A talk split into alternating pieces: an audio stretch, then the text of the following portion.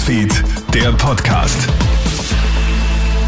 Hallo, einen schönen guten Morgen. Du hörst hier unseren Krone-Hit Nachrichten-Podcast. Vielen Dank fürs Einschalten. Die derzeitige extreme Hitzewelle setzt dem Süden Europas enorm zu. In der österreichischen Urlaubshochburg Italien könnte das Hochdruckgebiet Caronte diese Woche sogar noch für Rekordwerte sorgen. In den großen Städten werden über 40 Grad prognostiziert. In Teilen Sardiniens gab bis zu 47 Grad und auf Sizilien gibt es möglicherweise sogar unglaubliche 48 Grad.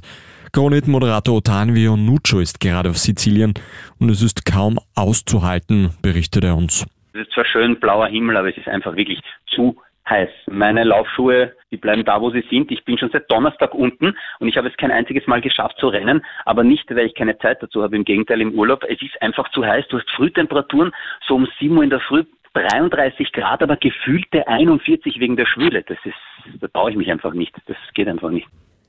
Die Feuerwehr war gestern wieder in großen Teilen Österreichs gefordert. In Tirol fegen Windböen bis zu 161 kmh durch die Täler. Auch Hagel und Regen sorgen für Stromausfälle und abgetragene Dächer. Bis heute in der Früh bleibt die Gewitterwarnstufe Orange für Tirol aufrecht. Auch in Vorarlberg kann es heute noch starke Gewitter geben. Die Unwetter in Tirol haben gestern Abend auch einem prominenten Gast den Tag erschwert.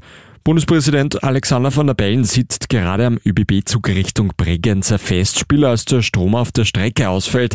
Schuld waren umgerissene Bäume. Die Feuerwehr muss daraufhin alle Passagiere evakuieren, darunter auch den Bundespräsidenten. Von der Bellen bedankt sich danach bei den Mitarbeiterinnen und Mitarbeitern der ÖBB und der Freiwilligen Feuerwehr für ihren Einsatz. Die restliche Fahrt hat der Präsident in einem Auto fortgesetzt. Und morgen startet die Frauenfußball-WM in Neuseeland und Australien. Wie jetzt bekannt wird, gibt es dabei so hohe Preisgelder wie noch nie zuvor. Rund 140 Millionen Euro werden im kommenden Monat ausgeschüttet. Das ist aber nur etwa ein Drittel von dem, was die Männer bei ihrer WM erhalten. Laut FIFA sollen Frauen und Männer dann bei der nächsten WM 2026 und 27 das gleiche verdienen. Das war der Kronet Nachrichten Podcast. Vielen Dank fürs Einschalten und noch einen schönen Vormittag. Krone Hits, Newsfeed, der Podcast.